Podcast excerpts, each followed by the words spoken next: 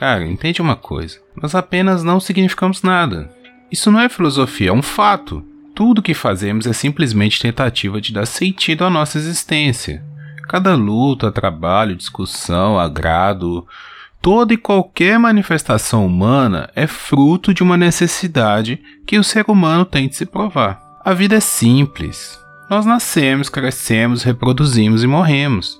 Para os mais pragmáticos, a nossa existência no cosmos não passa de um cultivo de adubo. Sim, pois do pó viemos e para o pó voltaremos. Essa parte é filosofia.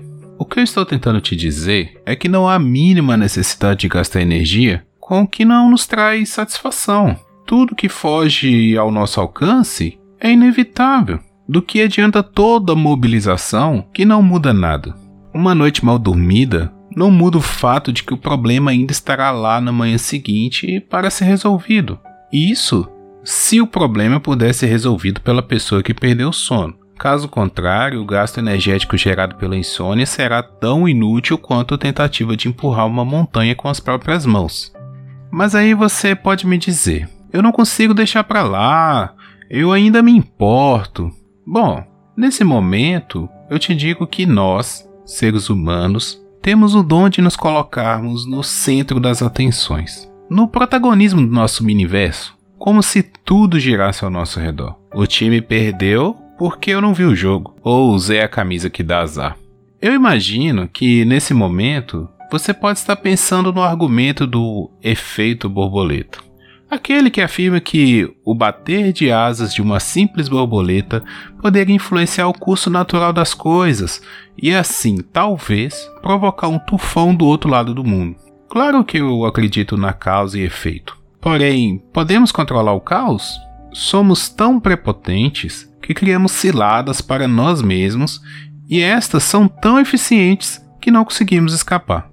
A partir do momento que o indivíduo percebe que é apenas mais uma peça num jogo de tabuleiro, onde o jogador não sabe o seu próximo movimento, a única opção que nos resta é torcer para que o próximo passo não nos prejudique ou nos tire do jogo antes da hora. Ora, esta que pensamos estar longe, mas pode estar a uma escolha de distância. Não é uma questão de saber quando, mas de quando chegar, estarmos prontos para o que vem.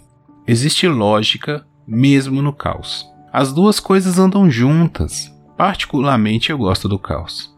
Talvez eu nunca tenha te dito isso, mas eu não aposto. Isso se dá por dois motivos. Primeiro, porque eu sou precavido. Ou seja, para mim vale mais um pássaro na mão do que dois voando. E também porque eu gosto de pagar para ver a história sendo feita.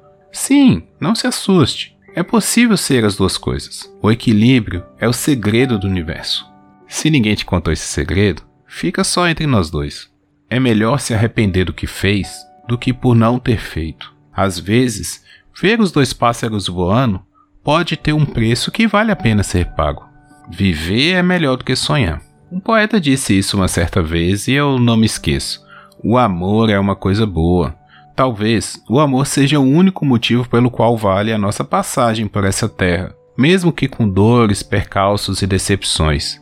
Se houver amor, a jornada terá sido vitoriosa, pois todo vazio pode ser preenchido.